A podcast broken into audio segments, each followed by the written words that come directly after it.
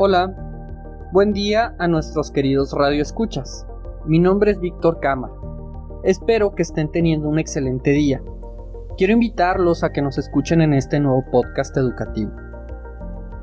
El día de hoy abordaremos el tema de la intencionalidad en las ciencias sociales. Me permito presentar a nuestra invitada Brisa Carlos, quien estará con nosotros para abordar este interesante tema. Bienvenida Brisa, ¿cómo estás? Hola Víctor, muy bien, gracias por la invitación. Comencemos por nuestra primera interrogante. ¿Por qué la intencionalidad tiene relevancia en las ciencias sociales? Pues mira Víctor, em, la explicación intencional tiene especial relevancia en las ciencias sociales, ya que esta explicación permite diferenciar las ciencias sociales de las naturales. Pero bueno, vámonos pasito a pasito para entender a detalle. La explicación predicción es el objetivo central teórico de la ciencia, entendida como el conjunto de teorías. Sin embargo, al ser tan amplio, la explicación científica resulta imposible establecer una única estructura de esa predicción-explicación a todas las teorías científicas. Sin embargo, es posible proponer algún modelo formal de explicación-predicción sin pretender una validez absoluta. Sin embargo, tendrá un dominio de aplicación amplio tanto en las ciencias sociales como en las ciencias naturales. Muy bien, Brisa, muy interesante lo que nos has comentado hasta ahorita. Quisiera que, abundando a este tema, nos hables un poquito sobre la tradición aristotélica y la galileana y cómo se relaciona esto con la intencionalidad. Claro que sí, Víctor. Mira, pues comenzaré eh, diciéndote que von Wright en 1971 distingue estas dos tradiciones. Por una parte, como tú lo mencionabas, tenemos la aristotélica, la cual corresponde eh, su objetivo metodológico a la comprensión.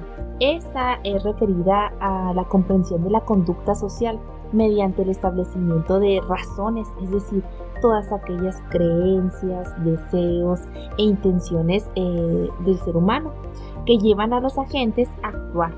Estas razones son las causas de la acción.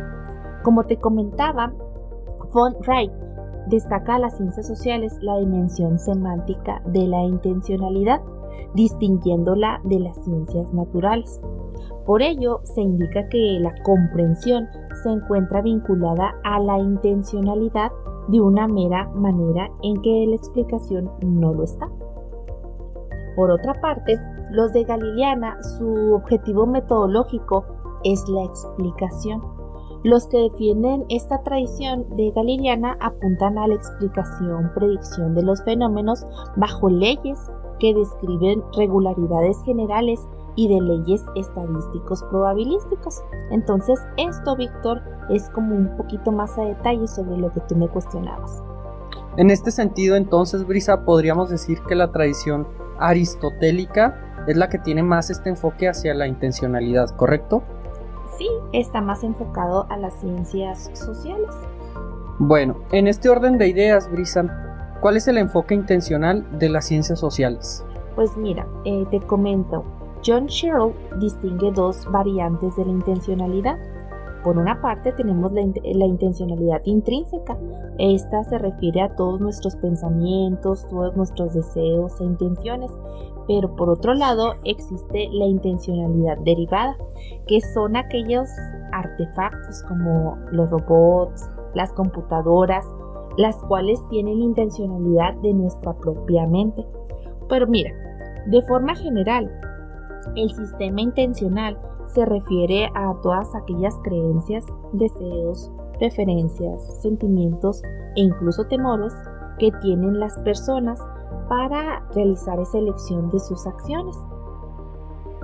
Brisa, ¿cuáles son las teorías de las ciencias sociales como teorías intencionales? Pues mira, Víctor, eh, la mayoría de las teorías de las ciencias sociales han sido reconstruidas y estas son manejadas como teorías intencionales. Podemos abordar tres. La primera de ellas es la teoría de la elección racional, siendo la teoría intencional más general. En ella busca dar cuenta de las creencias que como razones llevan a un agente a actuar. eligiendo la acción que cree que le permite el mejor resultado entre un conjunto de resultados posibles. Asimismo, esta se trata de una acción intencional. Asimismo, también podemos indicar que el individuo se supone que es completamente racional.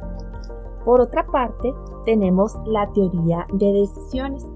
Esta es parte también de la teoría de la elección racional. Esta se ocupa de la toma de decisiones cuando hay una, incertidumbre respecto a algunas alternativas. Se trata de que el agente decisor tome la decisión, esta siendo la única variable interviniente. Y finalmente encontramos la teoría de juegos, que como eh, lo mencioné anteriormente con la teoría de decisiones, también esta es una especialización de la teoría de la elección racional. Bueno, pues en la teoría de los juegos, el agente decisor no es la única variable interviniente y su decisión en situación de incertidumbre tiene en cuenta los demás agentes, a quien también considera racionales.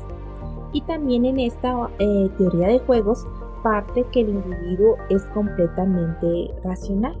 Bueno, Víctor, estas serían las tres teorías que manejan eh, las ciencias sociales como forma intencional, pero como ya, lo, ya te lo comento, pues la general es la teoría de la elección racional y de ellas yace la teoría de las decisiones y la teoría de los juegos. Brisa, pues súper interesante lo que nos estás platicando.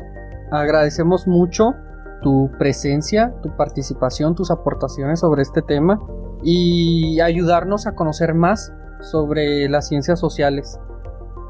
Pues te agradezco, Víctor, gracias a ti por el espacio y por la invitación. Nos vemos en el siguiente capítulo. Hasta luego.